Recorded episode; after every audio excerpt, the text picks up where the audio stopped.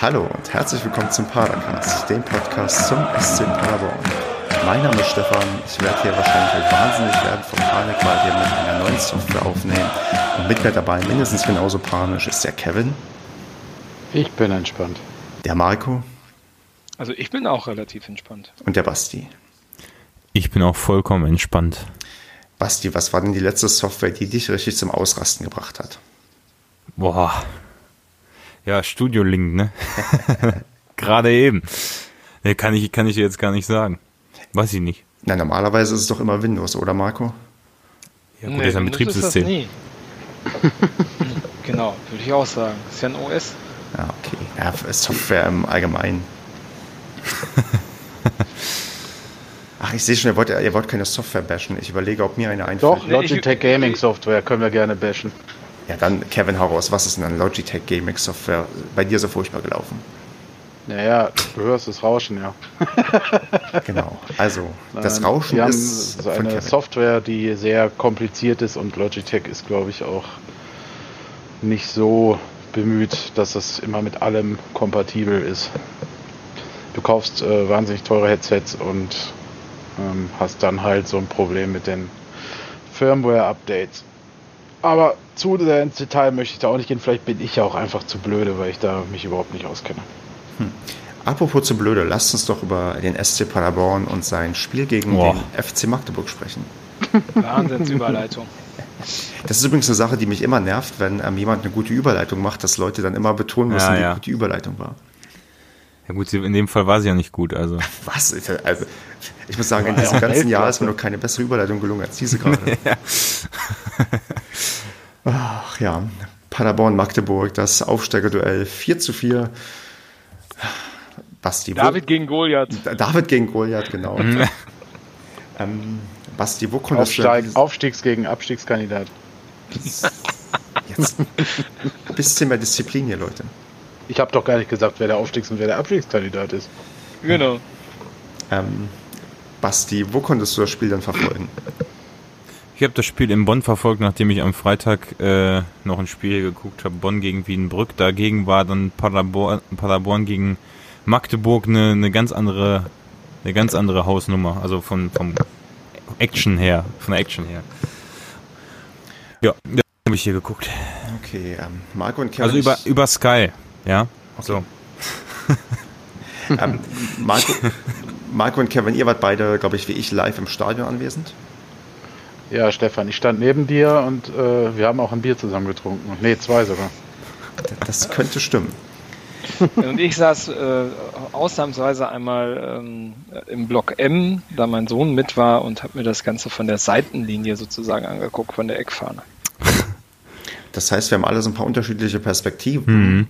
Mhm. Ich würde aber sagen, wo wir alle die gleiche Perspektive haben, ist bei der Startaufstellung. Und da würde ich Marco dich mal fragen, wie hast du denn die Startaufstellung zur Kenntnis genommen? War sie für dich ja, überraschend okay oder was waren denn deine ersten Gedanken? Ja gut, gewundert hat natürlich, dass äh, der Sven Michel gefehlt hat, ähm, was ja mal wieder ohne Kommentar sozusagen äh, announced worden ist. Also ähm, da ist der SCP ja immer ganz groß drin, äh, auch den Gegner, nachdem die Tatsachen schon auf dem Tisch sind, im Unklaren zu lassen, warum derjenige äh, nicht kommt und auch den Rest der Fans. Ähm, ja, das hat, hat halt extrem gewundert. Ansonsten fand ich es eigentlich, äh, ja, habe ich es erwartet, ne? Also waren keine großen Änderungen drin. Ähm, es, ich frage jetzt mal dann ähm, gleich zu Kevin weiter, dass ähm, Zolinski inzwischen irgendwie Stürmer geworden ist. Also ich, ich habe doch in Erinnerung, dass der ursprünglich mal bei uns hinten rechts gestartet ist oder mit oder Mitte rechts und jetzt ist er plötzlich vorne. Ist das ähm, hast, ist, ist das für dich so eine natürliche Entwicklung, dass der jetzt neuerdings unser ja, zweiter Stürmer und ähm, Michel-Ersatz ist? Ja, er ist ja so ein ja, so ein Twitter Allrounder, wie auch immer, ne? Ich habe das Gefühl bei Zulinski, dass du den halt echt sehr, sehr variabel setzen kannst, weil der sowohl nach hinten als auch nach vorne enorm viel ähm, Arbeit, aber halt auch diesen Torriecher hat. Ne? Das ist schon ähm, so eine Position, die, wo, wo er halt flexibel sein kann. Den kannst du im Mittelfeld komplett ganz standardmäßig rechts einsetzen oder halt über den Flügel. Ich tippe, du könntest ihn sogar den, als Mittelstürmer einsetzen. Weil okay. der ja ähm, auch kopfballstark ist dazu auch noch, ne? Hm. hm aber sonst war für also, dich die Aufstellung wahrscheinlich auch nicht so sehr überraschend, oder Kevin? Nee, eigentlich nicht. Nö, das war diesmal eine ähm, folgerichtige Aufstellung. Ne?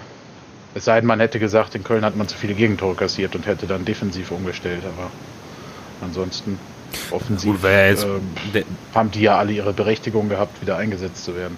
Also. Ja, vor allem auch hinten. Ne? Wir hatten ja nach dem Köln-Spiel auch Hünemeyer und Strodig sehr gelobt, also konnte ja, ja, ja keiner klar. wissen, dass, also, ne, dass wir halt jetzt... Ja? Nee, sag. Nee, ich sag, ich sag, konnte jetzt keiner wissen, dass wir jetzt wieder, also ich habe nicht damit gerechnet, dass wir vier Gegentore bekommen und ich, das lag ja auch nicht nur an den beiden, aber ich meine, ich glaube nicht, dass es, dass es da so einen Anlass gab, dass man denkt, gegen Magdeburg kassieren wir mehr Gegentore als gegen Köln. Nee, nee, klar, aber ich meinte, das war ja nicht ganz ernst gemeint, aber äh, Steffen Baumgart hätte halt sagen können, okay Jungs, ihr habt in Köln in der Defensivbewegung nicht so gut gemacht, probieren wir mal gegen Magdeburg was anderes aus. Aber wie gesagt, die Aufstellung macht absolut Sinn so, auch Zolinski für, äh, für Sven Michel. Ähm, ja.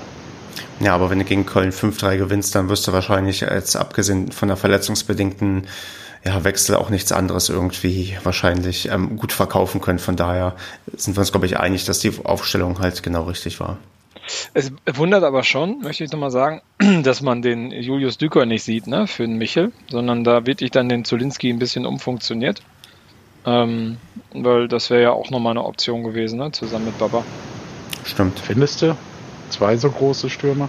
Ich hätte eher gedacht, dass man, äh, wenn dann Maler und Ritter vielleicht spielen lässt. Aber der scheint im Moment da nicht, auch nicht die erste Option dann zu sein. Wobei das im letzten, äh, letzten Saison, wenn Marlon wirklich im Sturm gespielt hat, hat es meistens nicht so gut geklappt.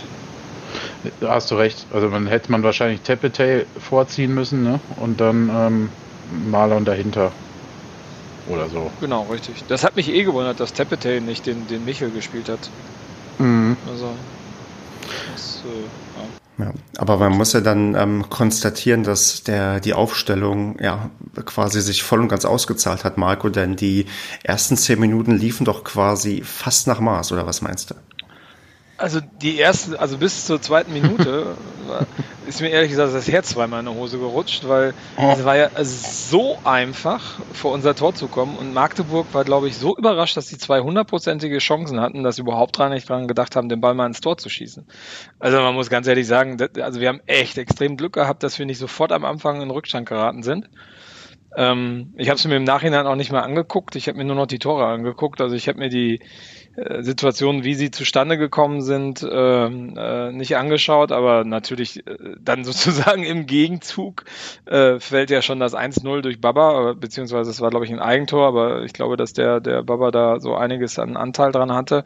Ähm, das war natürlich total geil, ne? Also denkst du erst noch so, oh Gott, was passiert denn hier, ne? Warum äh, haben die jetzt so 200-prozentige Chancen und dann mal, dann rappelt sofort im Karton und äh, keine fünf Minuten später rappelt's nochmal. Ähm, also da ist das Spiel gedanklich eigentlich schon gelaufen fast. Kevin, würdest du das unterstützen, dass das Spiel gedanklich eigentlich eine zumindest sehr, sehr klare Richtung in dem Moment für dich auch genommen hat? Oder ähm, ja. hat man ja in meinem leicht überschwänglichen Tweet gesehen, denn der liebe Kollege aus Magdeburg dann gegen Spielende zitiert hat, um seinerseits dann einen rauszuhauen. Also, also, auch mein Sohn, mein ich Sohn war hat da, dass, dass er jetzt auch davon ausgeht, nach so zwei Toren, ne, Papa, jetzt ist das Spiel aber gewonnen, ne? Ja, ja. wir sehen noch viele Tore. Sag mal meine Antwort darauf. Hat es ja nicht ganz so ja auch von ausgehen. ja, ne? genau. Ich habe es aber eigentlich anders gedacht, aber naja. Nein, aber so wie Magdeburg war ja völlig konsterniert. Also nach dem 1-0 sind die ja völlig auseinandergebrochen, in Anführungsstrichen. Äh, haben sich dann direkt das zweite gefangen und da hätte es ja echt dann waren noch zwei, drei dicke Chancen da, um das Ding noch höher zu schrauben. Ähm, also da konnte man nicht mehr damit rechnen, dass äh, Magdeburg so äh, noch vier Tore schießen kann. Hm. Und da würde ich, ähm, da, da würde ich Basti gerne fragen, also weil ich habe nach dem 2-0 wahrgenommen, dass die Magdeburger Fans auch ja recht gut zum Schweigen gebracht werden konnten. Kam das ähm, im Fernsehen auch einigermaßen drüber oder haben die doch noch ähm, mehr Lärm gemacht als die Paderborn-Fans? Ja, da muss ich euch enttäuschen. Also ich habe eigentlich nur Magdeburg gehört. So, Ja, ich weiß jetzt nicht konkret, ich habe mir jetzt natürlich nicht aufgeschrieben, von welcher bis Minute bis welcher. Also ich sag mal so, wir waren auch schon zu hören, ja. Nur für ein Heimspiel natürlich ähm, nicht so deutlich, wie man sich das vielleicht wünscht, aber du hast recht, nach dem 2-0 war es natürlich so, dass man ähm, dass man da gemerkt hat, so dass dass die jetzt auch nicht, dass die auch ein bisschen perplex und vielleicht nicht damit gerechnet haben, aber grundsätzlich ähm, ja, hast du eher die Magdeburger gehört im Spiel. Aber das war, glaube ich, auch zu erwarten, oder nicht? Klar, aber mir ging es darum, dass man tatsächlich, ich hatte so ein bisschen das Gefühl, dass man wirklich die nach dem 2-0 einigermaßen zum Schweigen gebracht hat, weil das ist schon richtig gegen Magdeburg, da hast du ja eine, eine, Wand auf der anderen Seite, die wirklich extrem laut ist und die kriegst du am besten zum Schweigen, indem du einfach mal ja ganz, ganz früh Tore schießt und die quasi aussichtslos in Anführungsstrichen hinten liegen. Und das fand ich, ist uns tatsächlich zumindest ein bisschen nach dem 2-0 gelungen. Oder Marco, hast du das vielleicht noch in Erinnerung, wie das dann genau lief auf der anderen das, Seite. Das, das war definitiv so. Also am Anfang, äh, wir saßen ja in der Ecke, wie gesagt, bei M, ähm, so dass der Schall aus der von der Süd so ein bisschen nach vorne wegging und uns gar nicht erreicht hat, aber dafür der Magdeburger Schall uns voll erreicht hat. Also und ich, ich stimme der Basti zu. Magdeburg war schon sehr dominant, weil das waren wirklich zweieinhalbtausend Leute, die mitgemacht haben. Also das war ja wirklich äh, ähm, ja, eigentlich so wie erwartet. Ähm, aber nach dem 2-0 war da, glaube ich, so zehn Minuten eher äh, Ruhe angesagt. Ne? Also da wusste man auch nicht so ganz genau, ob man das Stadion verlassen sollte oder ob man das wirklich sich noch angucken sollte. Ähm, doch, da haben wir die schon ein bisschen mundhoch gemacht, das, das äh, würde ich schon sagen. Ja, genau. Also ich habe, glaube, wir haben ja, glaube ich, sogar geschrieben gehabt während des Spiels, wo ich gesagt habe, jetzt mach mal ein bisschen Dampf und dann kam, glaube ich, hast du ja direkt geschrieben, jetzt, jetzt wird's besser, äh, äh was, was die Paderborner Stimmung angeht. Und dann war, glaube ich, so hier, äh, sind alle aufgestanden und äh, der, der Wechselgesang und so, da ging das, glaube ich, schon ganz gut, die Minuten danach, ja.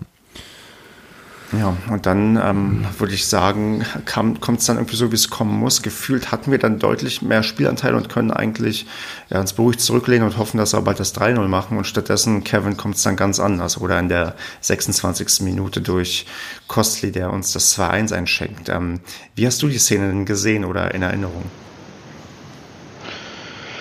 Also ich habe sie so in Erinnerung, dass ähm, wir das nicht gut verteidigt haben, weil die Aufteilung einfach nicht gestimmt hat. Das mag, ich weiß gar nicht, woran das gelegen haben mag, aber es, mir ist aufgefallen, dass äh, als ich weiß nicht, wer derjenige war, der den Ball rübergeflankt hat, dann zu Kostli.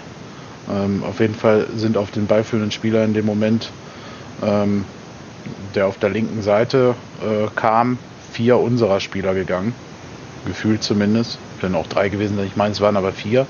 Also aus der Verteidigung sind zwei nach rechts rausgerückt, aus dem Mittelfeld sind auch noch zwei nach äh, rechts rausgerückt. Und so hat der gute Mann gesehen, dass die linke Seite komplett blank war.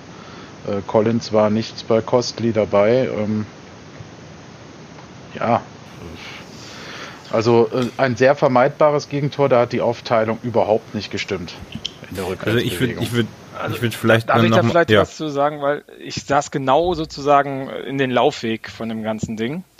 Ähm, und ich kann mich da noch sehr, sehr gut dran erinnern. Also äh, äh, Mo Dräger stand ungefähr am, am 16er, als der Ball erobert worden ist von Magdeburg und ist dann auch mit zurückgerannt und dann waren noch zwei weitere Spieler, die den ballführenden Spieler, ich weiß auch nicht mehr, wer es war von Magdeburg, ähm, äh, sozusagen begleitet haben. Und der konnte auch gar nicht passen.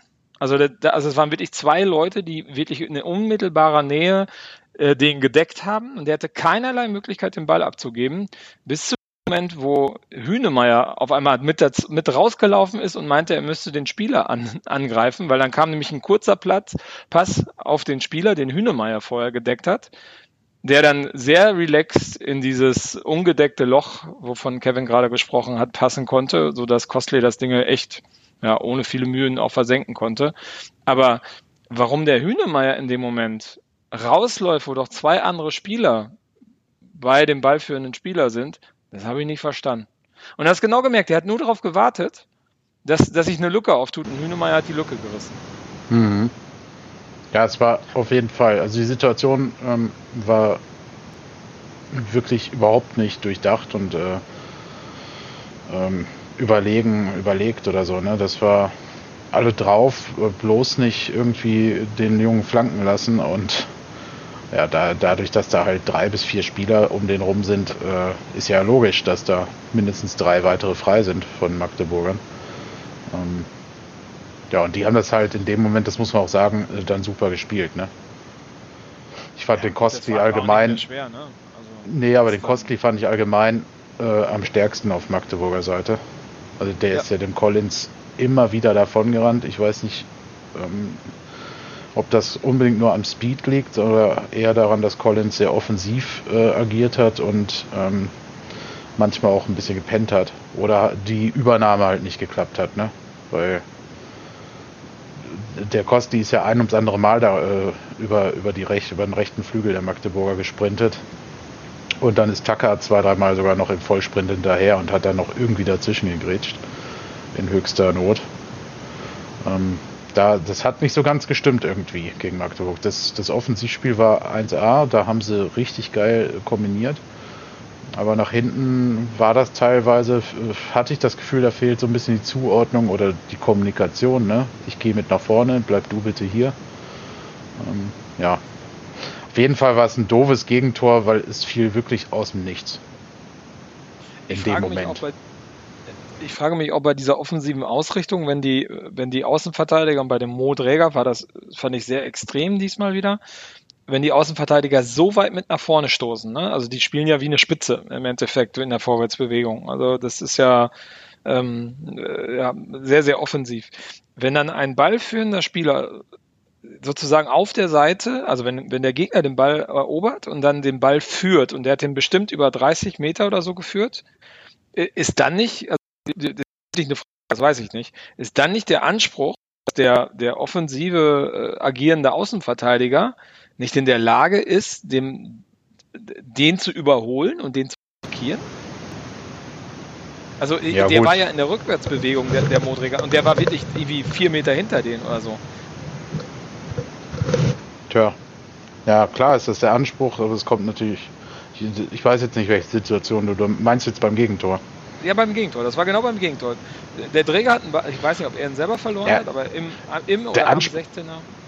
Der Anspruch muss ja eigentlich sein, dass jemand Mo Dregers Position einnimmt.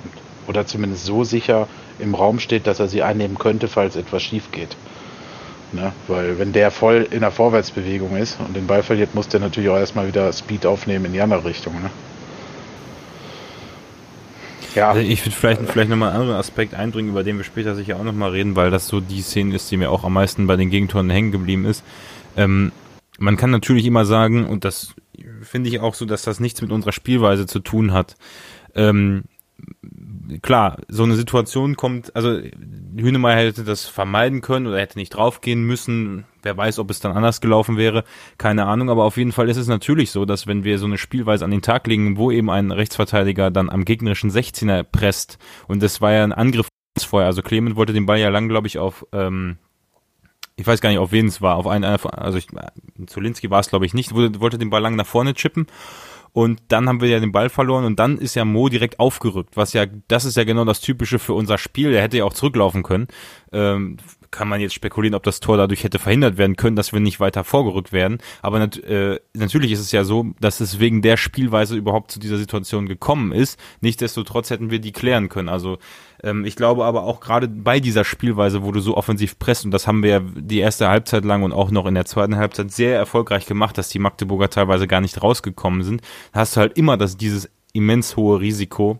dass genau so eine Situation zustande kommt und du hast dann halt nicht, also ich würde behaupten, dass die Zeit, in der man die Entscheidung fällt, in der sich so ein Hühnemeier denkt, naja, ich räume den jetzt lieber hier ab und grätsch den Ball ins Aus, bevor der jetzt einfach da weiterläuft und die Situation gefährlicher wird. Und deswegen kann, kann ich mir vorstellen, dass natürlich diese, die, die Fehlerquote viel höher ist, wenn du so ein intensives und offensives, riskantes Spiel hast.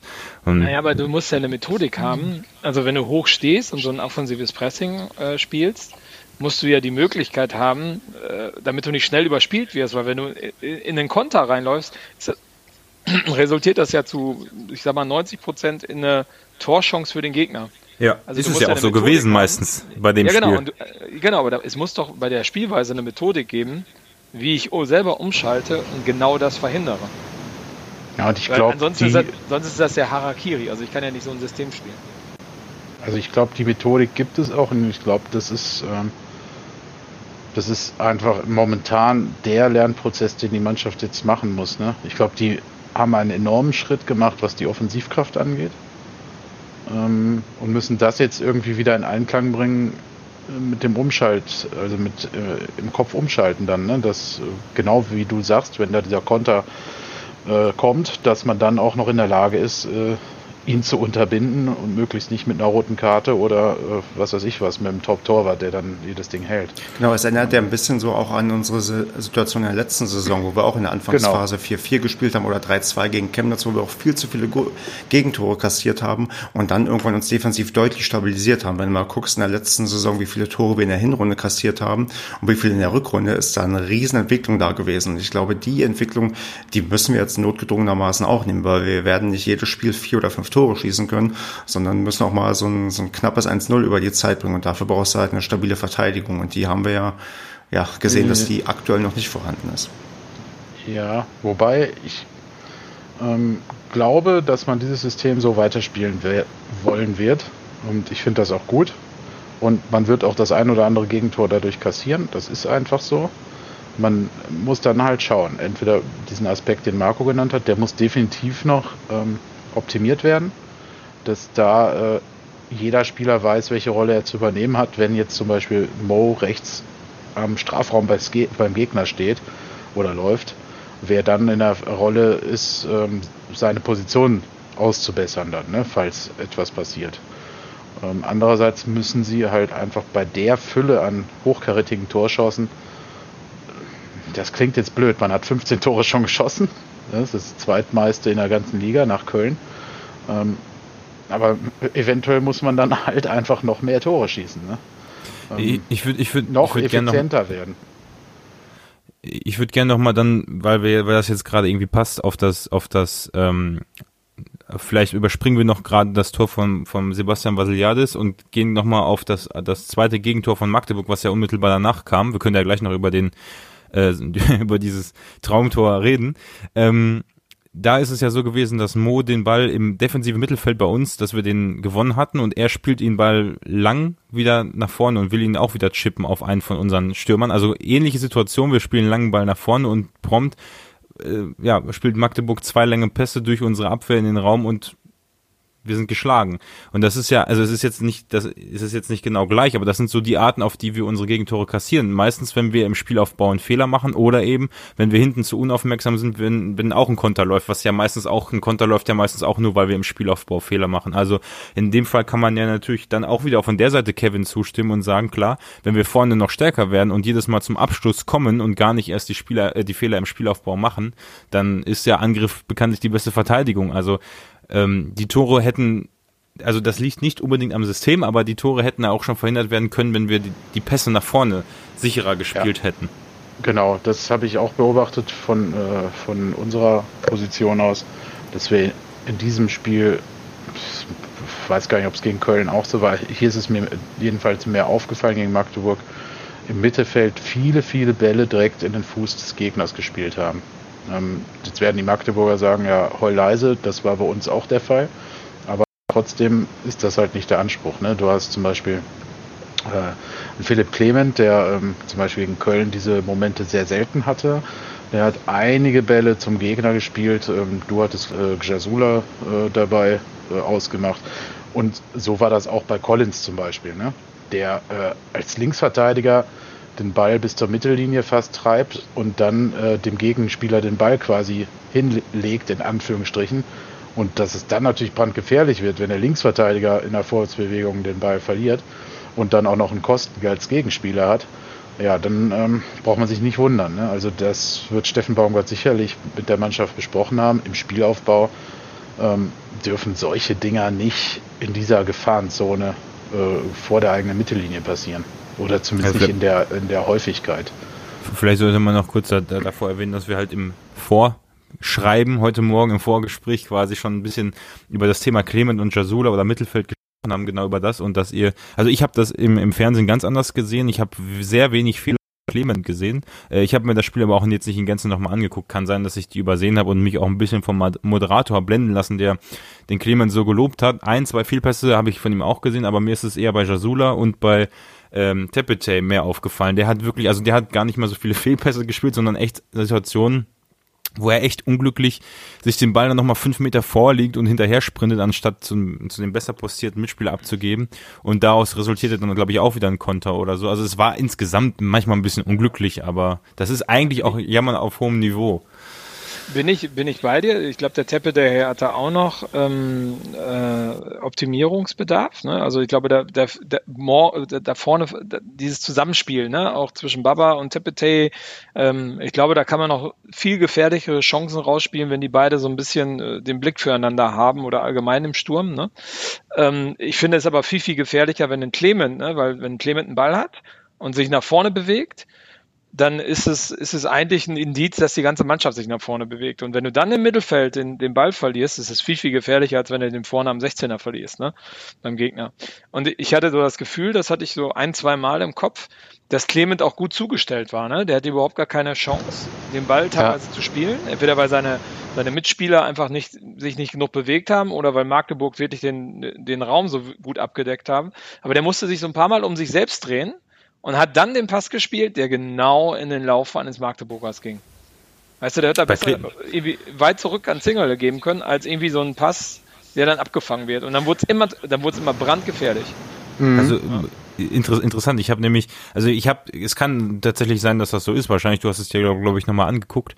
Aber ich habe mich ähm, immer, also ich habe genau das Gegenteil gedacht. Ich habe immer die Szenen im Kopf gehabt, wo Clemens sich wirklich zweimal gedreht hat und der Gegenspieler schon auf der anderen Seite stand und schon gar nicht mehr wusste, wo Clement jetzt eigentlich hin ist, weil da gab es auch irgendwie viele Situationen davon, wo ähm, äh, wo ja. Clement wirklich sehr ruhig den Ball äh, äh, ja verarbeitet hat und ganz übersichtlich gespielt hat. Also, ja, ja, ähm, aber es also, kann sein. Ich habe natürlich jetzt nicht alle Szenen im Kopf, ne, klar. Wie gesagt, das, das heißt ja auch nicht, dass er schlecht gespielt hat, ne? Also das, nee, nee. er hat halt einfach äh, so ein paar Key, äh, äh, ja, machen wir es auf Deutsch, ein paar Schlüssel Situationen, ähm, Schlüsselduelle im, im Sinne von äh, Passspielduellen hat er halt einfach versemmelt. Ähm, das mag aber auch dem geschuldet gewesen sein, dass meiner Ansicht nach äh, Magdeburg genau wie wir auch sehr hoch gepresst hat.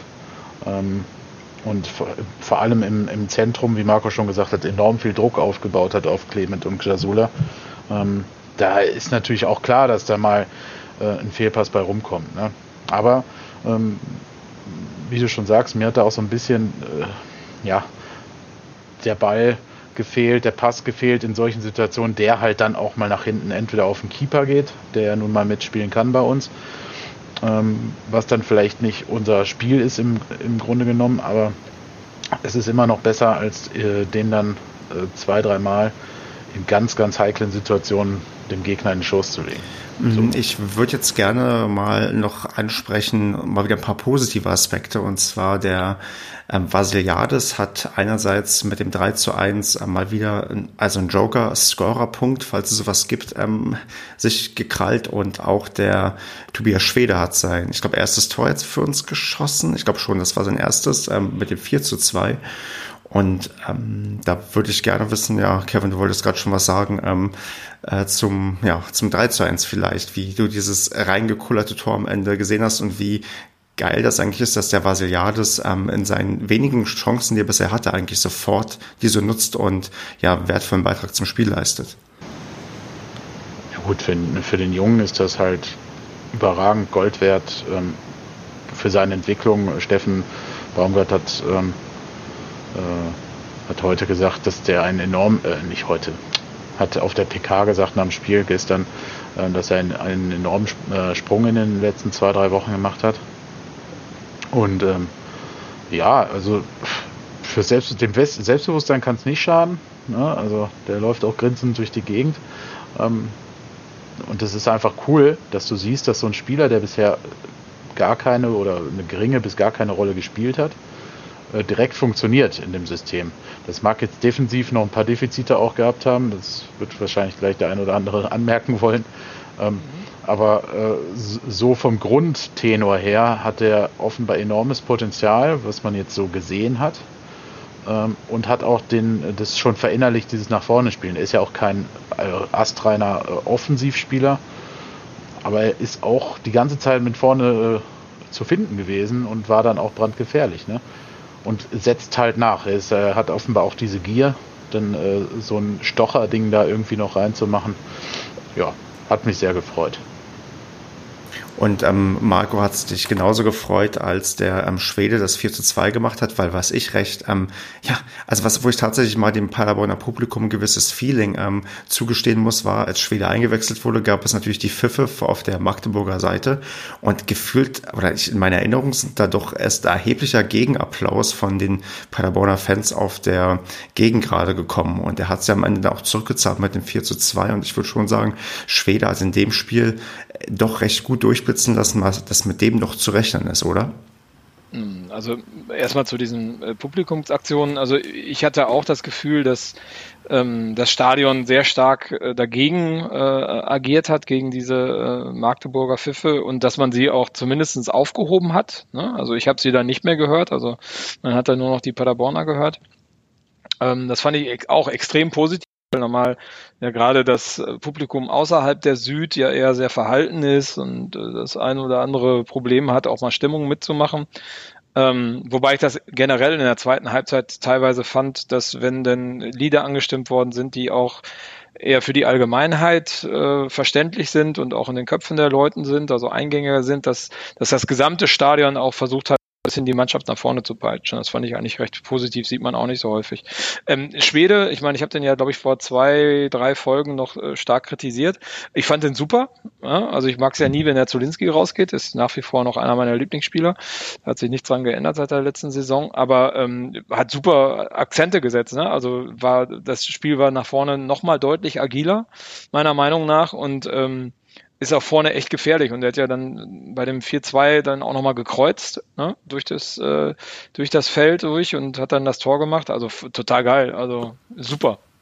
Ja, also da ähm, dachte man ja dann auch wieder, geil, der Drops ist gelutscht. Ne? Also ich glaube, das, das, das, dachten wir alle sehr, sehr. Wir hatten ja schon eine Überschrift geplant. Genau. Die da geheißen hätte, alter Schwede.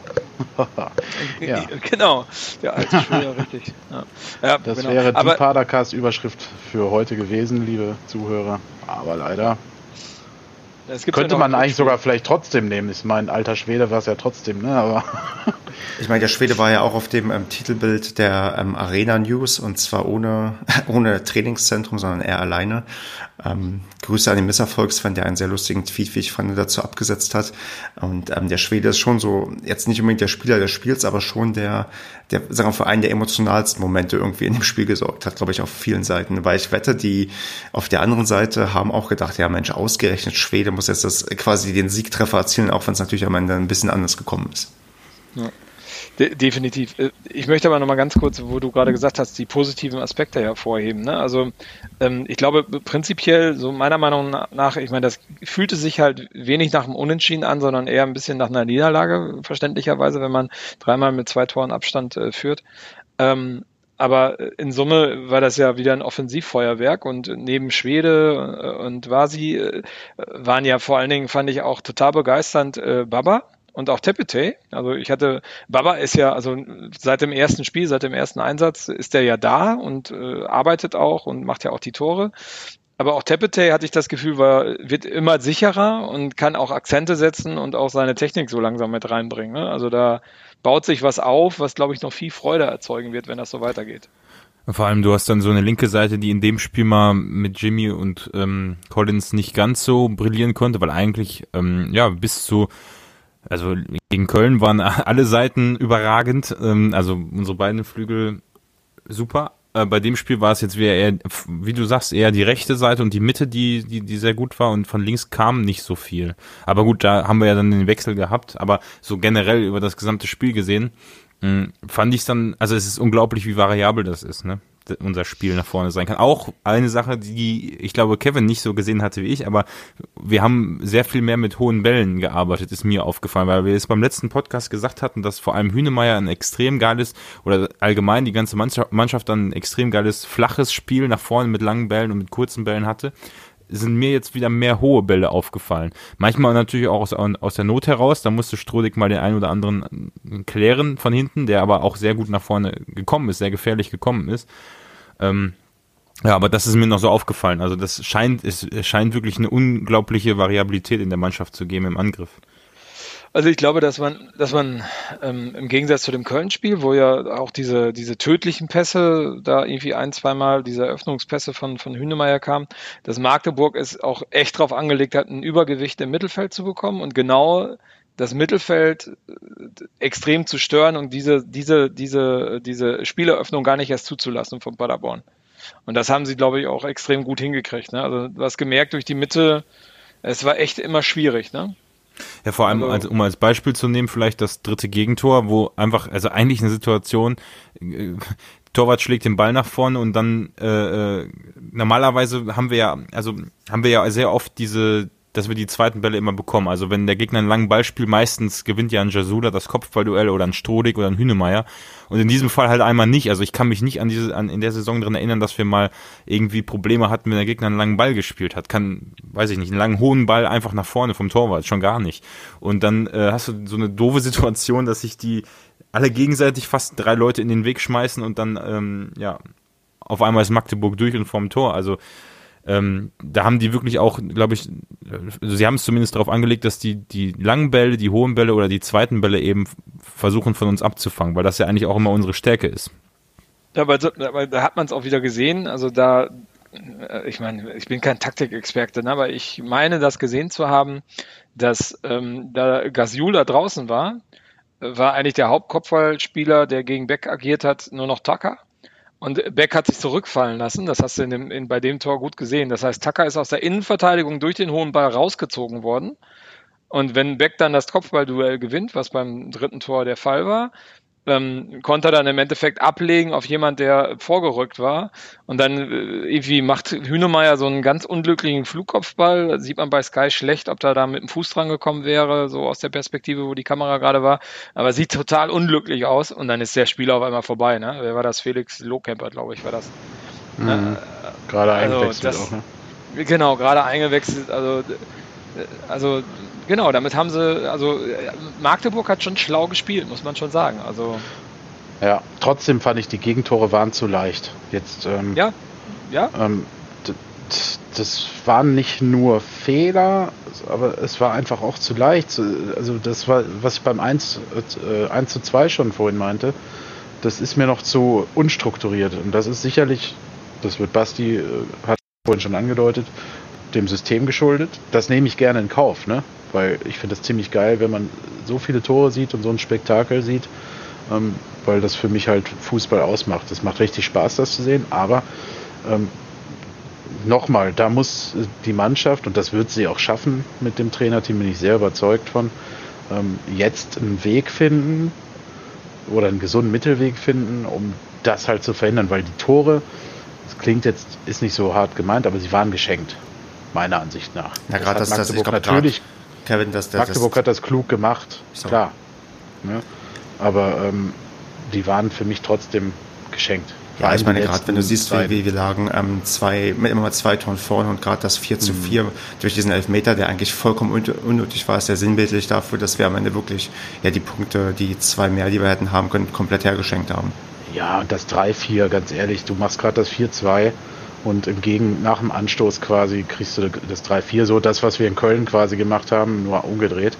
Ähm, äh, lässt du dich da überrumpeln? Ähm, pf, weiß ich nicht. Das ist, ist eine, junge Mannschaft, die lernt noch viel, aber trotzdem, das war wirklich zu einfach. Dieses dritte Gegentor und hast ja ähm, äh, davor und danach auch noch genug Chancen, nochmal zu erhöhen und äh, lässt es zu, dass, äh, was mich im Fußball immer wieder erstaunt, dass Mannschaften dann psychologisch offenbar so dermaßen überrumpelt sind auch von sowas, dass die dann wie so ein Hühnerhaufen hinten rumrennen und dann kommt es ja zu dieser Situation für den Elfmeter überhaupt, weil man, du hast dich ja überhaupt nicht, die haben sich ja überhaupt nicht mehr befreit. Ne? Magdeburg hat ja den Ball ungefähr 10 Meter vor der Mittellinie bekommen und konnte direkt wieder äh, loslegen. Das war ja wie so ein äh, Handball, ne? Halbkreis einmal gezogen und dann ging das los. Eine Flanke nach der anderen, dann wieder ein Querpass und dies und das.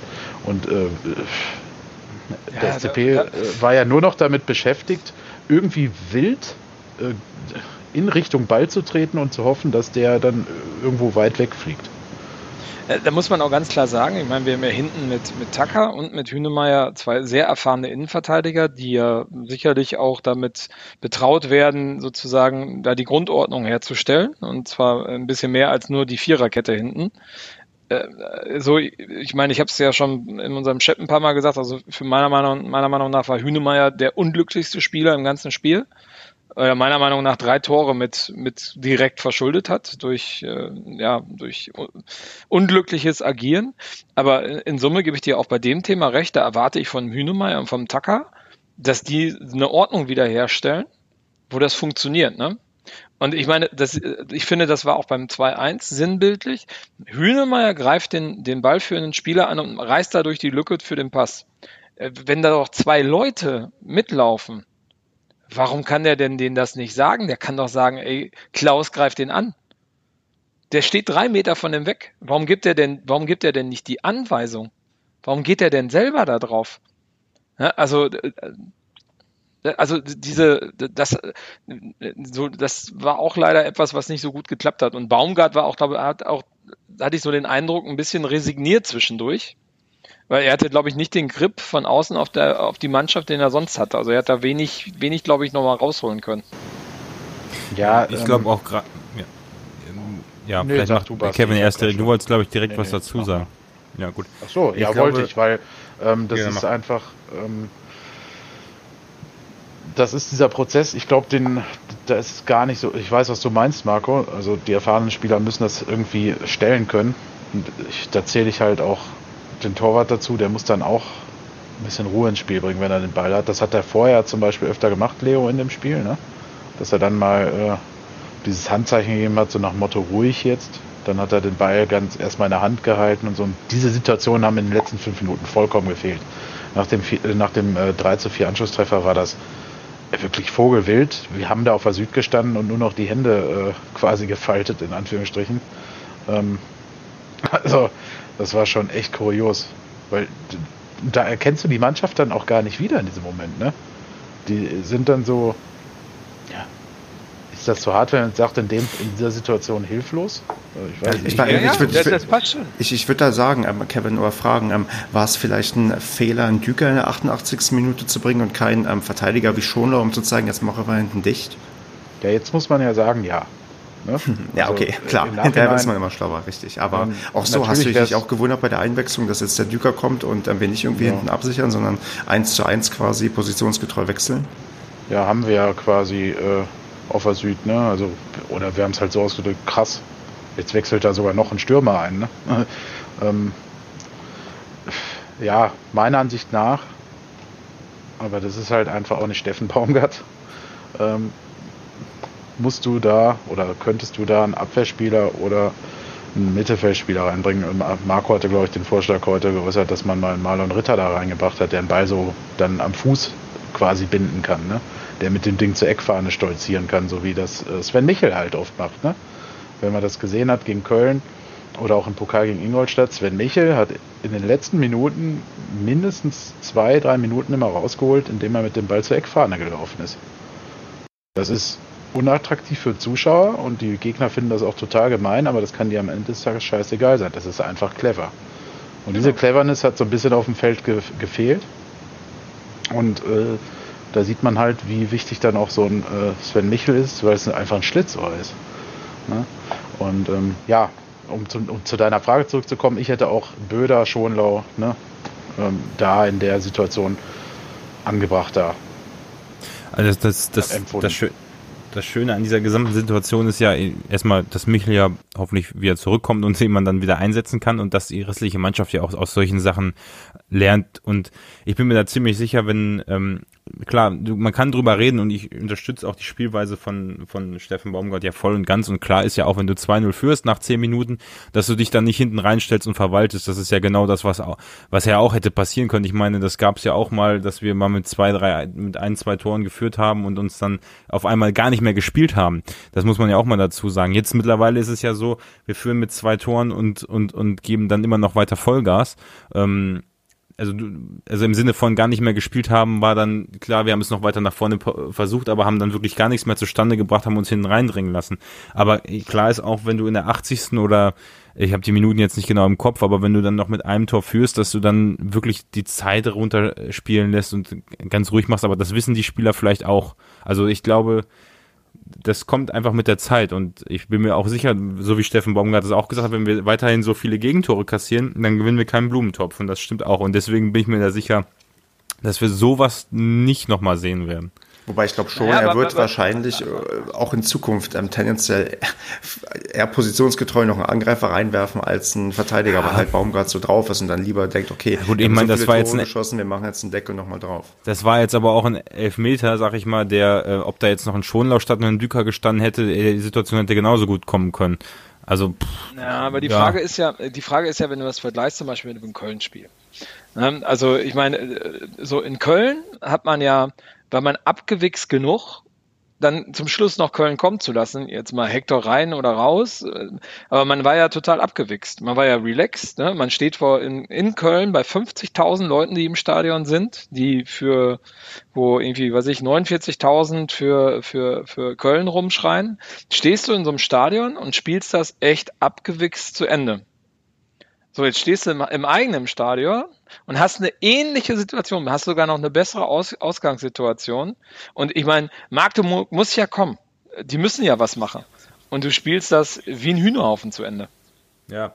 Ja, und vor allem, du spielst halt, also, du, du, spielst halt weiter so, so extrem nach vorne, dass du dir solche, wie beim 4-3, solche Chancen überhaupt zulässt. Also das, äh, ich meine, das, das Interessante, was der Kommentator zwischendurch gesagt hat, war, er, er, hat, er hat sinngemäß gesagt so, ja, ähm, also wir standen, wir haben mit zwei Toren geführt. Und dann hat er gesagt, ähm, ja, Magdeburg kann nur hoffen, dass die Paderborn da hinten aufmachen und weiter, also dass Paderborn Fehler im Offensivspiel macht und weiter so offen steht hinten, also so sinngemäß, so als wenn wir die Mannschaft wären, die hinten li liegt und äh, die Magdeburg quasi die Konterchancen bietet. Das hat er gesagt, als wir geführt haben.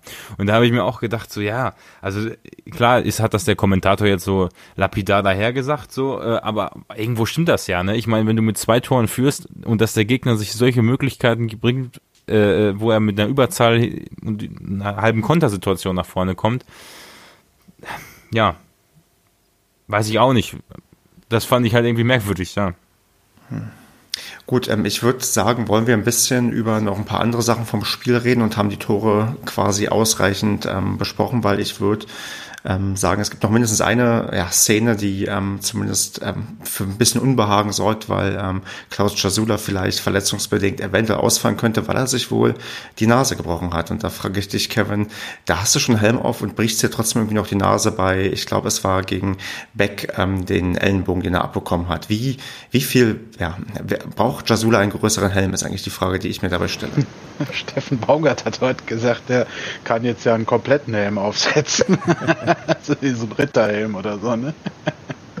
ähm, ich stelle es mir lustig vor, ne? Also wenn der, ähm, wenn der jetzt den Helm auf dem Kopf hat und dann im Gesicht auch noch eine Maske, ähm, ja, äh, wie gesagt, komplett eingemummt. Nein, also Vermummungsverbot sieht wohl so. Fußballspiel. Bitte? Vermummungsverbot beim Fußballspiel. Stimmt, richtig.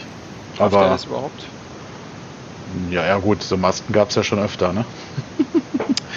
also er soll wohl morgen, soll wohl äh, feststehen, ob er spielen kann oder nicht. Ähm, ich finde allgemein, äh, würde ich gerne nochmal zur Diskussion stellen. Ich weiß, es werden mir viele widersprechen, vor allem die Magdeburger Freunde, die diesen Padercast an dieser Stelle hören.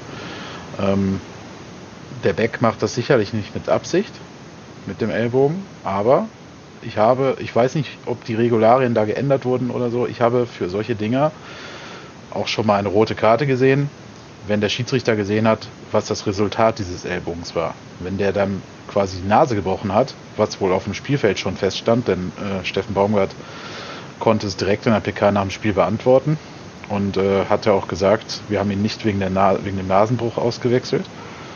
Ähm, dann muss ja schon im Spiel äh, bekannt gewesen sein, dass er die Nase gebrochen hatte. Und dann muss der Schiedsrichter das ja auch mitbekommen haben. Und dann finde ich das krass. Ich jetzt sagen will, dadurch hätten wir das Spiel dann gewonnen oder so. Aber klar wäre es ein Faktor gewesen. aber generell finde ich das krass, wieso der Schiedsrichter, wenn er dann hört, dass jemand die Nase gebrochen wurde, ob absichtlich oder nicht, ist ja, spielt ja gar keine Rolle. Manchmal grätschst du ja auch nicht so, dass du jemanden absichtlich verletzen willst und verletzt ihn trotzdem und siehst auch rot.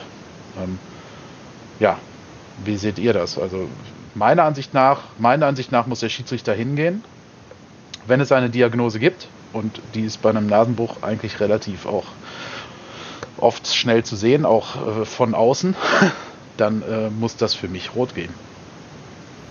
Also Absicht bin, hin oder her. Also ich bin da nicht so in den Regeln drin, muss man Marcolinas Erben fragen. Also ich glaube, so ist es nämlich nicht. Du musst halt ähm, bewerten, was du siehst. Und wenn er sagt, okay, du hast im, im ja, Kampf irgendwie zu sehr deinen Ellenbogen eingesetzt, aber noch nicht so, dass du quasi bewusst den quasi den in dir ins Gesicht haust, dann kannst du, glaube ich, jetzt unabhängig von der Verletzung ähm, auch nur gelb geben. Also die Verletzung, was am Ende passiert, aber spielt, glaube ich, eher eine geringere Rolle. Es geht dann, du aber, kannst ja manchmal auch blöd irgendwie aufkommen und dabei was brechen. Also von daher ist da, glaube ich, ja, ich habe das mir die Szene nicht nochmal angesehen, habe mir auch das nicht in der, in der Zusammenfassung was, glaube ich, auch nicht zu sehen. Und ich war auch nicht ähm, auf der Tribüne, als das ähm, stattgefunden hat. Aber ähm, ich, ich vermute, auch im Kicker wurde es ähm, nicht thematisiert als irgendwie Fehlentscheidung, sondern da wurde dem Schiedsrichter eigentlich eine recht vernünftige Leistung attestiert. Ich glaube, das wird dann schon ich wahrscheinlich gerechtfertigt gewesen sein. Er hat einfach halt nur blöd getroffen. Ja. Also ich, finde, die Schiedsrichterleistung in Summe fand ich auch eigentlich recht gut. Also mhm. ich hatte da nicht, nichts zu ja, ja. Der, auch der Elfmeter geht klar. Also ja, ja, klar. Das also wollte ich, ich auch gar nicht damit sagen. Ich äh, finde einfach diese Szene, ähm, für mich ist das eine rote Karte und ich erinnere mich an Saisons, ich weiß noch nicht, wie lange das her ist, wo gesagt wurde, die Schiedsrichter sind daran, dazu, äh, dazu angehalten, äh, Ellbogen in der Luft extrem hart zu bestrafen ähm, und äh, das aus den Spielern quasi rauszupfeifen. Ähm, und für mich ist ganz klar, der Mann musste ja dann auch behandelt werden, ähm, hat geblutet ähm, und es stand direkt fest, dass das ein Nasenbruch ist und da muss doch ein Schiedsrichter die Möglichkeit haben, wäre zumindest mein Verständnis, ohne die Regularien im Detail zu kennen, zu sagen, äh, okay, was hat er? Äh, das sah schon unglücklich aus, aber was hat er? Nasenbein gebrochen? Okay, alles klar. Äh, tschüss, Herr Beck äh, machen sich noch einen schönen Nachmittag. Ja, aber gut, da hatte Marvin Bakalotz damals gegen Reus auch eine rote bekommen und nicht nur eine gelbe. Also von daher, das ist dann halt bewertet worden, ja. nachdem wie das Foul halt gesehen wurde vom Schiedsrichter und der hat es halt wahrgenommen als ein Foul, was halt nicht rotwürdig ist und dann ist auch die Verletzung am Ende egal. Ja, ich meine, dann kommst du ja auch irgendwo in, in, in Teufelsküche, wenn dann irgendwer ganz blöd fällt und man eigentlich da nichts, also ich meine, er ist jetzt nicht blöd gefallen und das war nicht Zufall, ja, aber es war ja jetzt auch keine, keine Absicht. So. Und klar, es geht ja, dir geht es jetzt um die Verletzung, aber du kannst ja auch Nein, mir theoretisch um jemanden auf die der, Es geht um den Ellbogen. Das war ein Riesenthema vor ein, zwei Saisons, vor zwei, glaube ich. Dass diese Dinger, dieses, diese Unart in der Luft mit dem Ellbogen jemanden ins Gesicht zu hauen, ähm, äh, quasi abgeschafft werden soll. Dass die Schiedsrichter aber da total hart gegen vorgehen sollen. Also hast du das denn bei dem um Foul so gesehen, dass er, Deswegen dass er ist den das auch kein Argument, weil das war eine Grätsche von hinten und oder wie auch immer. Ähm, mir geht die, rein darum, mit dem Ellbogen ins Gesicht zu schlagen. Ja, also der Ellbogen war es schon, Basti. Also das machst du ja nicht mit, ein, äh, keine Ahnung, mit der Brust oder so. Ne? Also ja, na gut, das ist klar. Da drauf oder, oder bist mit dem Ellbogen unterwegs. Also das machst du auch Aber ich habe ich hab die Szene auch, auch nur so im Kopf, dass ich gedacht habe, so ja, er hat den wirklich nicht gesehen und er hat den Ellenbogen jetzt auch nicht fünf Meter ausgefahren und in sein Gesicht geschlagen. Also ja, also ich muss ehrlich gesagt sagen, wenn dann, wenn dann fand ich die die Szene, wo Türpitz mal, ich weiß gar nicht, wen, wen er von uns umgelegt hat, wo er wirklich mit vollem Sprint in der Luft mit gestrecktem Bein, äh, mit beiden gestreckten Beinen von von hinten äh, äh in die äh, äh, klar, er strifft dann den Ball, aber nur nur weil äh, auch noch unseren Gegensp äh, unseren, ich weiß gar nicht, wen er von uns getroffen hat, aber volle Pulle reingesprungen. Für mich ist alleine schon die Tatsache, dass jemand ja. so, so in den Zweikampf nämlich rot gewesen. Also schön, dass äh, du das ansprichst. Das wäre nämlich der nächste ja. Punkt gewesen. Das war zweimal im Spiel und beides Mal hätte es glatt rot geben müssen, weil das richtig krass ist, wie die beides Mal mit beiden Beinen voran da aus vollem Tempo reinspringen und da auch eine Verletzung riskieren. Ist auch scheißegal, ob die den Ball dann spielen oder nicht. Sie, du darfst doch nicht mit beiden Füßen voran reinspringen. Alleine das ist doch schon zu bestrafen. Und dann äh, bei dem zweiten, das meinst du, glaube ich, in der zweiten Halbzeit war das, ne? äh, wo dann auch noch die komplette Bank von Magdeburg, als hätten sie ein Tor geschossen, aufspringt und äh, quasi so tut, äh, als wäre das ja ein super Tackling gewesen. Er nimmt halt volles Risiko in Kauf. Also ja. er hätte, der, hätte vor komplett, der hätte ihn komplett äh, das Bein brechen können. Also, also das für mich unverständlich. Ich meine, man, man sieht es ja auch in der Kartenstatistik, dass ähm, Magdeburg hat, glaube ich, fünf bekommen und wir eine, dass ähm, Magdeburg schon, sagen wir mal, die härtere Gang hat angelegt. Ja, zwei hatten wir, glaube ich, ne? Oder, Oder? zwei. Ja, aber auf alle Fälle hatte Magdeburg mehr als wir. Ja, du kannst ja eine härtere Gang an, äh, an den Tag legen. Das ist ja, ähm, ist ja auch vollkommen legitim. Und das ist ja auch Fußball und es soll ja auch mit Einsatz gespielt werden. Aber das sind halt Dinger, da haben wir uns auf der, auf der Tribüne auch schon enorm drüber aufgeregt, über diese zwei äh, Sprünge, nenne ich sie mal. Äh, ich weiß nicht, ob das nicht sogar, also einmal war es Türpitz, ich weiß nicht, wer es in der ersten Halbzeit war. Da war es auf jeden Fall äh, auch schon einmal der Fall.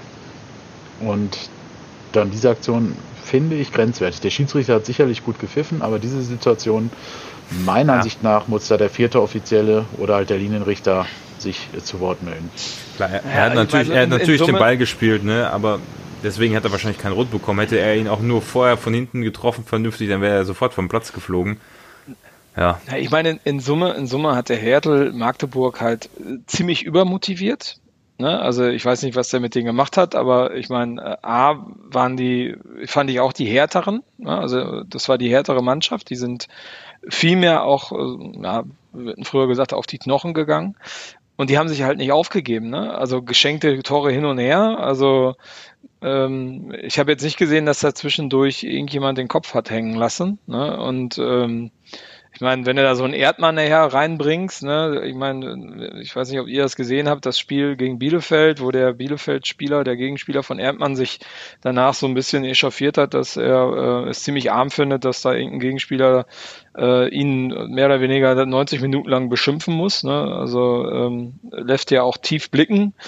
Ähm, übrigens, ich weiß nicht, ob euch das aufgefallen ist, der Erdmann hat ja dann gegen Tepetai äh, gespielt und der hat den Tepetai immer voll gemotzt. Ja, der Typ ist so hohl, der merkt noch nicht mal, dass der Tepetal gar nicht Deutsch spricht. Ja, also ich, ich, möchte mal bezweifeln, dass der Erdmann in der Lage ist, eine Fremdsprache zu, zu sprechen ähm, und hat den Typen total vollgesülzt immer, so richtig aggressiv. Und Tepeta hat bestimmt immer gesagt, ja, ja, Jesus ist mit dir, Jesus ist mit dir oder irgendwie sowas. Ähm, also, so, ne, fand ich schon ziemlich, ziemlich äh, auffällig holt. Und ähm, aber in Summe hast du schon gemerkt, dass die halt übermotiviert waren. Ne? Und da kriegst du auch mal schnell eine rote Karte mit so einer Typitz-Aktion. Also das äh, ja, ja, hat aber also, leider funktioniert.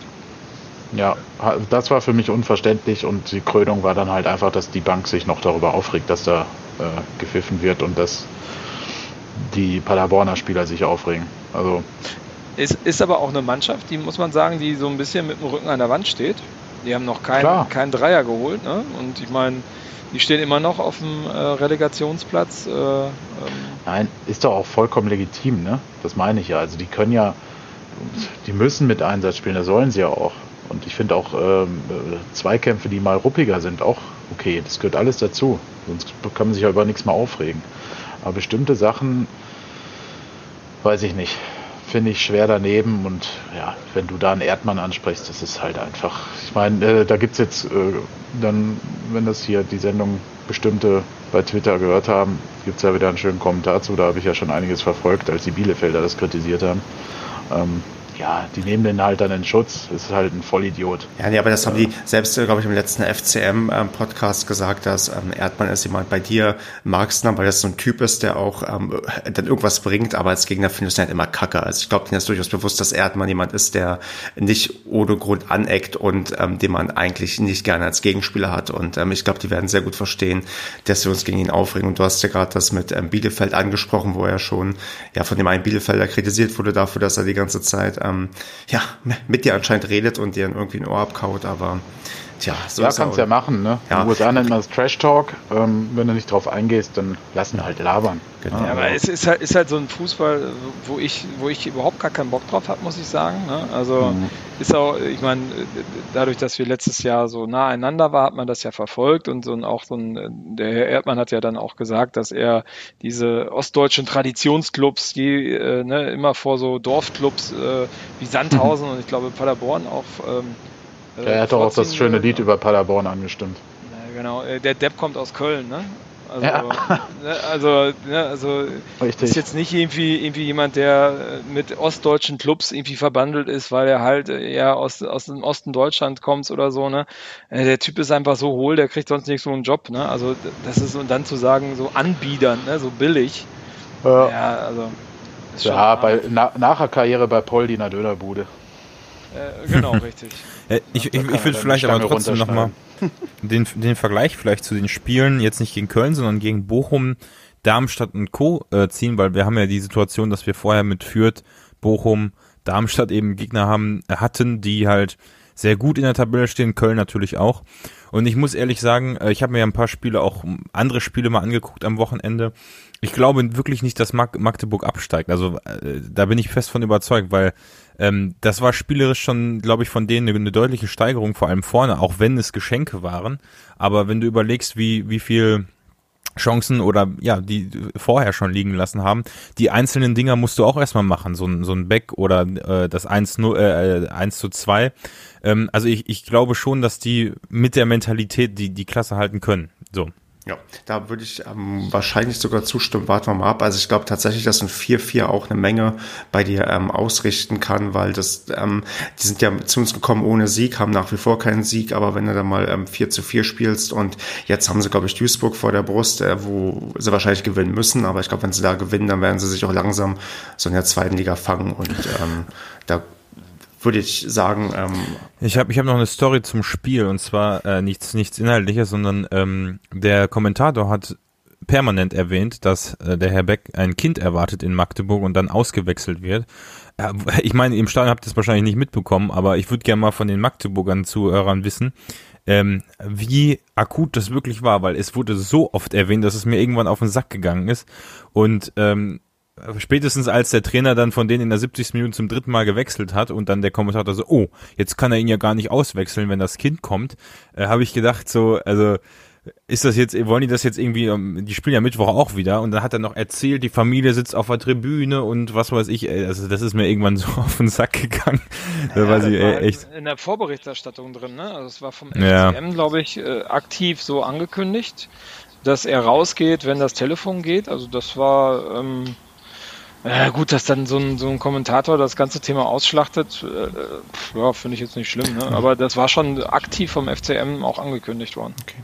Ja, gut. Aber da hatten wir noch nicht erwähnt, deswegen wollte ich das auch nochmal unterbringen. Dann würde ich sagen, sind wir mit dem Spiel Spiel einigermaßen durch. Ich würde vielleicht mal zusammenfassen, also vielleicht um einen positiven Abschluss zu finden, dass wir eigentlich ein echt geiles Spiel irgendwie gesehen haben, auch wenn es sich natürlich am Ende eher wie eine Niederlage anfühlt, aber ähm, wir haben einen Punkt geholt, wir haben ein geiles Spiel gesehen und ähm, ich vermute, das lässt hoffen, dass auch noch die nächsten Spiele mit ganz, ganz vielen Toren ähm, zu sehen sein werden und ähm, ja, denk mal, dass ähm, auch wenn man sich da, also ich weiß, wie sehr ich mich nach dem Spiel geärgert habe, aber so im Nachhinein denke ich, Mensch, eigentlich, ich habe ja jetzt die beiden letzten Spiele live im Stadion gesehen. Das macht gerade schon Bock ähm, zuzuschauen. Ich habe richtig Bock jetzt auf Mittwoch gegen ähm, St. Pauli und würde damit auch quasi zum nächsten Thema überleiten, außer jemand hebt jetzt noch die Hand und möchte unbedingt was zum Spiel gegen Magdeburg sagen. Dann Marco, ich, hau raus. Weil, ich, ich, möchte gar nichts sagen. Ich möchte, ich, ich, weiß gar nicht, wer es gepostet hat heute. Was hat die Sportschau über den, äh, das Spielergebnis gesagt? Nochmal? Es wirft uns zurück im, im, im Aufstiegskampf. Ja, genau. Also die Wahrnehmung von Paderborn hat sich etwas gedreht. Ja, das ist ja immer das Schöne in, in, in der Medienwelt. Ne? Das geht immer ganz schnell und das geht auch ganz schnell wieder in die andere Richtung. Aber gut, jetzt ist man endlich bei uns angekommen. Äh, wir wussten das ja schon vor der Saison. Und wir wissen das ja eigentlich auch immer, dass wir Aufstiegskandidat sind. Insofern, ja, gucken wir mal, wie die Gegner darauf reagieren jetzt. Genau. Ich würde dann auf jeden Fall darauf verweisen, hört den nur der FCM-Podcast, denn die werden das von der anderen Richtung mal beleuchten, wo der Thomas, der beim letzten Mal dabei war, zusammen mit dem Alex erzählen wird, wie die es gesehen haben. Mal gucken, ob da. Der übrigens, da bin ich mal gespannt, der hat dem Andreas eine WhatsApp-Nachricht nach dem 02 geschickt. Jetzt geht es für uns nur noch um Schadensbegrenzung. ähm, war völlig desillusioniert. Und ich glaube, die Freude bei dem war äh, dementsprechend exponentiell hoch. Aber bin ich gespannt, ob Sie das in Ihrem Podcast mit thematisieren. Ja, ich auch. Apropos Podcast. Ich würde sagen, hört auch alle den Millern-Ton, denn ähm, ich hatte das Vergnügen bei dem Format vor dem Spiel meine Einschätzung zum anstehenden Spiel gegen St. Pauli zu geben. Und Marco, soweit ich weiß, wirst du deine Expertise für das Format nach dem Spiel zur Verfügung stellen. Genau, so ist der Plan. Genau, achtet auf Twitter. Ähm, dort werdet ihr auf jeden Fall mitbekommen, dass wir dort quasi den Link posten und dann könnt ihr hören, wie wir das alles einschätzen. Und ähm, ich würde jetzt euch mal fragen, da wir, ja, wir können eigentlich auch schon nebenbei tippen. Ähm, ich glaube, Pauli, Moment, St. Pauli, die reagieren sehr empfindlich, wenn man ähm, Pauli sagt, fast so wie wenn du Magdeburg statt Magdeburg sagst, aber dazu komme ich später vielleicht nochmal. Nee, ähm, wir, gegen St. Pauli treten wir ja an und die haben selbst, glaube ich, auch ähm, schon 23 Tore erlebt, wenn die gespielt haben und wir haben 27 Tore erlebt. Ich vermute fast, dass wir ein echt extrem torreiches Spiel sehen werden und ähm, frag da mal in die Runde. Ähm, ja, Kevin, bist du auch der Meinung? Und falls ja und auch falls nicht, sag mal mal, wie das Spiel ausgeht. Ähm, Ergebnis mal direkt schnell, 4-2 für den SCP. Ähm, Begründung, äh, St. Pauli hat die meisten Gegentore mit Ingolstadt in dieser Saison, wie die zweitmeisten. Also wir kassieren definitiv da auch was.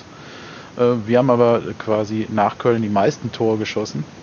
Also fünf mehr als St. Pauli und deswegen wird das für uns ausgehen, denn auch äh, große Kulissen können ja uns nicht mehr beeindrucken.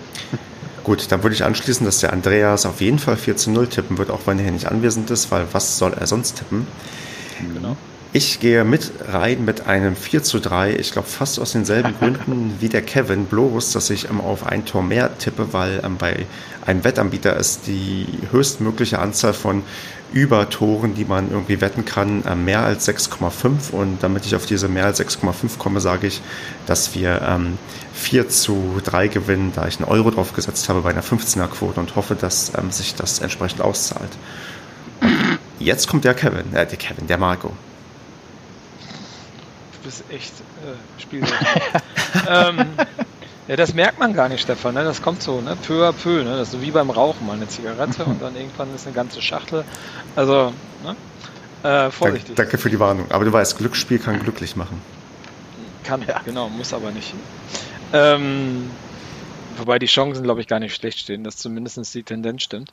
Ähm, genau, ich würde sagen, ähm, das wird ein ziemlich durchdachtes Spiel von beiden Mannschaften, weil beide auch mit den Kräften haushalten müssen. Ähm, so in der Mitte der englischen Woche. Und ich glaube, dass das auch ein bisschen äh, die Auswirkungen so ein bisschen in Richtung Offensivverhalten der beiden Mannschaften sind. Und deswegen tippe ich ein 2 zu 1 für den äh, SC Paderborn. Und nur der Basti kann jetzt noch mehr bieten. Basti, was sagst du denn?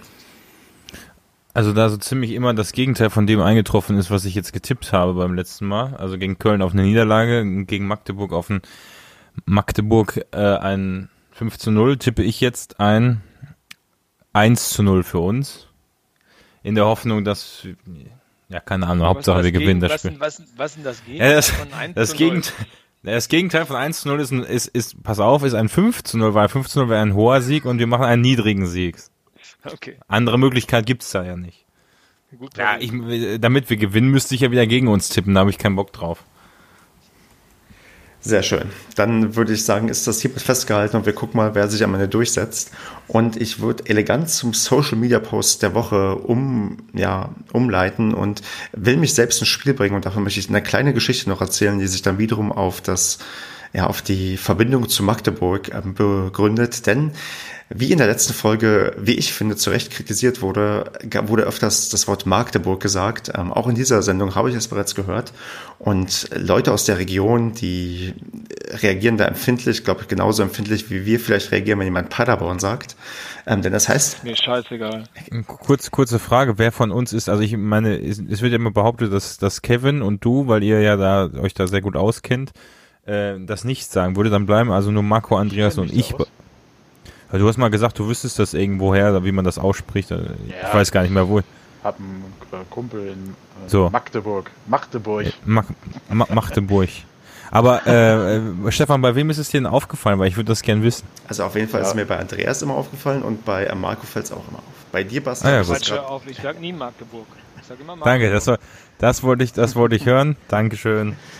Ähm, also das ist mir persönlich aber auch so total egal, wie man sowas ausspricht. Also deutsche Sprache ist eh was für Doofe. Ich meine, das, also das, das hätte... Das ist ja eh bei jedem Spiel von uns so, dass Paderborn falsch ausgesprochen wird und sämtliche unserer Spieler. Also ich meine, wir sind ja leid geplagt. Ist auch egal, ich möchte aber ähm, als Vorgeschichte... Aber durch unseren eigenen Stadionsprecher. Also, genau. ähm, aber das ist die Vorgeschichte und aufgrund dieser Tatsache hat uns der Blog-Support, der auch, so wie ich das verstehe, da gibt es eine Menge selbstgemachtes Merchandise von ja, von ähm, Magdeburg ein und vom FC Magdeburg eine Tasse geschickt, wo drauf steht, wie es dann richtig auszusprechen ist. Und jetzt bring, dafür erstmal vielen Dank, ähm, dass wir jetzt auch schon Tassen zugeschickt bekommen. Ganz nett wäre es eigentlich, wenn der Padercast am Ende der Saison von jedem Verein vielleicht eine Tasse hat. Da würde ich mir jetzt nicht dagegen wehren. Ähm, die würden wir dann irgendwann mal, weiß ich nicht, beim, nee, beim Polterabend vielleicht nicht benutzen, sondern in die schöne Vitrine stellen. Ähm, wie dem auch sei, mich hat das aber aufgrund des Briefes, der dabei lag, äh, in dem wir nochmal explizit darauf hingewiesen, dass wir ja immer Magdeburg sagen, habe ich dann eine Gegendarstellung veranlasst und auf Twitter ein kleines Video gedreht, wo ich offiziell ähm, verlese, dass ähm, das nicht der Wahrheit entspricht und bringe mich deswegen selbst als Social Media Post der Woche ins Rennen und frage, ob ihr was anderes bieten wollt.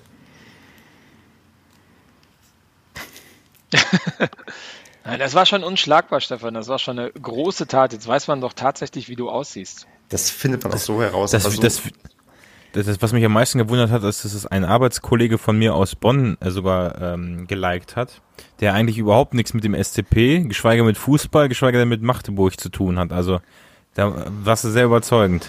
Sehr schön. Das heißt, ich gratuliere mal hiermit offiziell zum Social Media Post der Woche und vielleicht gibt es sogar bald dann Padercast TV. Ein Tusch, muss man sich an dieser Stelle vorstellen, meine Damen und Herren. Das kommt bald. Man kann hier bei der Software auch ein Soundboard einstellen, dass man dann drauf Oh. Oh, das, Basti, ist, für, das, das ist was für Basti. Das ist mein, ich sag, ich sag es immer, dann können wir endlich die PKs einspielen, aber das ist ja hier nicht gewünscht. Die findet ja aber erst morgen statt. Ja, gut, ja, ich meine, so eine PK nach dem Spiel, aber ist ja scheißegal. Ich möchte das Thema nicht schon wieder. Sind wir schon wieder in unserer WhatsApp-Gruppe Ja, ja. Ähm, dann würde ich sagen, sind wir eigentlich durch oder haben wir noch ähm, Sachen, die wir unbedingt heute noch loswerden möchten? Oder freuen wir uns alle einfach nur auf die englische Woche mit ähm, St. Pauli auswärts und Aue zu Hause? Äh, ja, ich hab Bock. Sehr schön. Könnte, äh, könnte eigentlich schon heute angepfiffen werden. Und wer mich im Auswärtsblock bei ähm, FC St. Pauli sieht, der kann mir durchaus ein Bier ausgeben, denn ich bin auch geneigt, vielleicht ein oh. mehr zu trinken, da ich auf jeden Fall in Hamburg bleiben werde und ähm, wenn wir gewinnen, auch gerne zwei, drei mehr trinke. Das also ich bin auch äh, da. muss ich dann noch, das muss ich dann noch erwähnen. Nach dem Spiel gegen, gegen den FCM, ich will es ja nicht falsch aussprechen, nach dem Spiel gegen den FCM hat Andreas und mich draußen an der Bierbude ein ja, er wirkt, ich weiß nicht, wie alt er war, auf jeden Fall noch nicht so alt. Äh, ich würde tippen 16. Hat uns angesprochen, seid ihr nicht die Jungs aus dem Padercast? Möchtet ihr ein Bier haben? Fand ich, äh, hat uns total überrascht, weil wir gerade äh, irgendwie versucht haben, aus den äh, strömenden Fluten äh, zu entkommen und äh, Andreas die Bratwurst im Mund hatte. Ähm, aber war sehr nett. Also vielen Dank, das nächste Mal sehr gerne, äh, wenn dann besseres Wetter und äh, wir nicht komplett durchnässt sind und wir nicht vielleicht das 4-4 gerade kassiert haben. So er meinte, er hört, er hört regelmäßig den Padercast. Sehr schön. Äh, apropos, Ste äh, Stefan, ich glaube, es ist ja eigentlich auch ein gutes Oben, wenn du immer in den Städten, in denen wir spielen, also auswärts, verweilst und noch was trinkst danach. Also das ist ja, also wenn du dir das vorher vornimmst oder zumindest, zumindest ziemlich zügig danach nochmal in der Stadt auf, aufläufst, dann das, das ist doch ein gutes Oben, oder nicht? Eigentlich schon. Und ähm, deswegen wird das am Mittwoch auch richtig gut. Ich würde also scherzhaft sogar sagen, wir gewinnen noch, also es werden noch mehr Tore fallen als das beim 4 zu 3, was ich getippt habe, aber das wird schon. Ich bin da sehr, sehr optimistisch. Müssen, müssen wir eigentlich auch noch Aue tippen oder kommt dazwischen noch ein Podcast? Nein, wir müssen, es kommt wahrscheinlich, genau, es kommt kein Podcast. Wir werden, denke ich mal, 5-0 nächste Woche aufnehmen und ich bin der Meinung, wir sollten erst tippen, wenn wir wissen, wie wir St. Pauli besiegt haben. 5-0. Ich finde es jetzt übrigens ein bisschen gemein. Jetzt, jetzt fahre ich mal auswärts unter der Woche, weil ich fahre so selten auswärts und das geht jetzt voll unter. Also nochmal, ich bin so. auch auf St. Pauli. Kann man dir denn auch ein Bier ausgeben, Marco?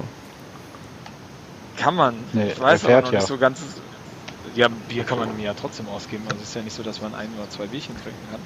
Genau, ich weiß aber nicht ganz genau, ob ich im Gästeblock stehen werde. Düdüm. Oh. Sondern Oh, oh, oh. Äh, ja, vielleicht wenn ich Im da wo ich Heimblock. nie sein möchte. Nein. Oh, im VIP. Im VIP, okay. Mit Schnittchen und Champagner. Genau. Aber ich Da kann man ja auch Bier ausgeben. Äh, Genau, da kann, ja, da kann ich Bier ausgeben. Jedem, den ich da treffe, kann ich ein Bier ausgeben. Und gibt einen Padercast-Aufkleber.